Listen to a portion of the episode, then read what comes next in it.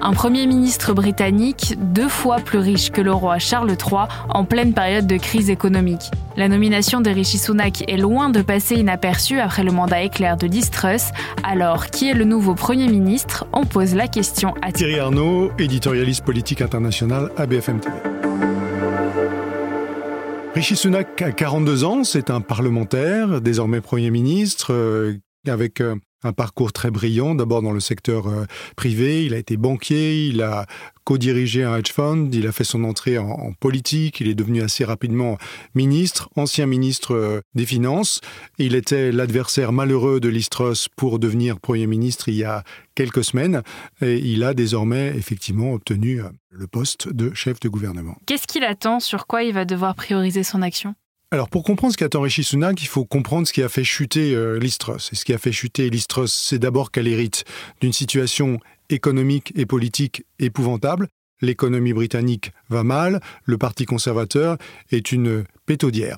Ensuite, elle propose un programme ultralibéral, mais qui n'est pas financé, avec des baisses d'impôts notamment assez massives, qui vont laisser 60 euh, milliards de livres de trous dans les caisses euh, de l'État britannique. Et enfin, elle a une grande difficulté à incarner avec autorité, avec un peu de charisme, cette fonction de, de Premier ministre. Et ça, c'est l'héritage de Rishi Sunak. C'est ce à quoi il doit répondre. Donc il doit remettre l'économie en ordre, il doit restaurer l'unité de son parti, il doit définir un programme, et ça ne sera pas facile, qui à la fois rassure les marchés financiers, rassure également les, Britanniques, et puis il doit incarner avec un peu plus de charisme, un peu plus d'autorité, un peu plus de conviction dans ces circonstances euh, épouvantablement difficiles, eh bien, euh, la, direction du gouvernement britannique. Donc il était candidat face à Liz et quel était son programme et quel est son programme maintenant? Alors son programme était lui aussi un programme euh, libéral, hein. il, fait, il, a fait partie du gouvernement de, Boris Johnson, donc c'est un libéral assumé, il a assumé le Brexit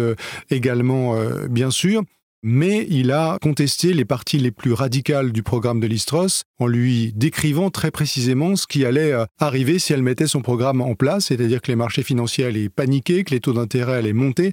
Et il faut comprendre que les taux d'intérêt, c'est pas seulement l'affaire des marchés financiers au Royaume-Uni, mais ça impacte très directement la vie des Britanniques parce que ceux qui financent leur retraite, ce sont des fonds de pension qui sont investis en bourse, donc qui sont très concernés par les marchés financiers. Et par ailleurs, la plupart des ménages britanniques qui ont ce qu'on appelle un mortgage, un crédit hypothécaire, s'endettent à taux variable pour euh, acheter un bien immobilier.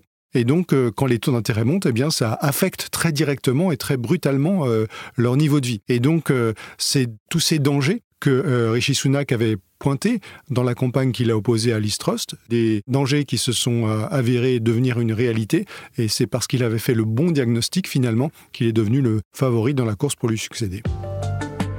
Merci d'avoir écouté ce nouvel épisode de la Question Info. Tous les jours, une nouvelle question, de nouvelles réponses.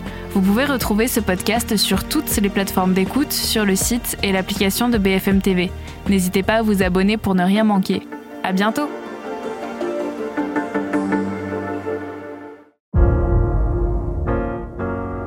Vous avez aimé écouter la question info? Alors découvrez le titre à la une, le nouveau podcast quotidien de BFM TV.